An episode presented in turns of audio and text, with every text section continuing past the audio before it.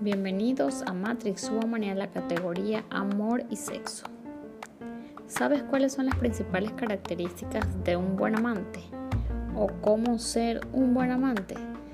Cuando me refiero a este término lo hago entendiendo que dentro de todos y cada uno de nosotros hay uno, independientemente del tipo de relación que tengas o el concepto de pareja que prefieras. Aquí te reúno las principales características que debes tener si quieres sobresalir y complacer a tu pareja. Primero, expresa tus necesidades de forma clara y oportuna, así como tus deseos sexuales.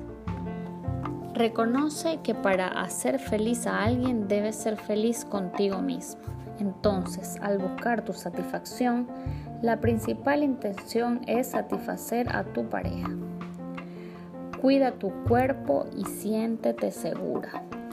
Saber que el mejor amante es el que con poco seduce. Entender que la conquista es parte de un proceso y que jamás debe acabarse.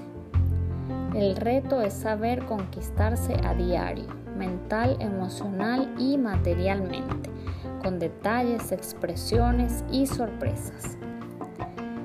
Cuida de tu salud y de tu higiene personal.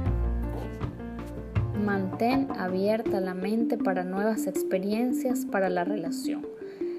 Juguetes eróticos, conversaciones insinuantes, notas escritas, ropa interior, citas inesperadas, sexo a horas no acostumbradas, fotos, sitios inusuales, viajes, libros, lugares prohibidos, etc., para mantener la llama encendida.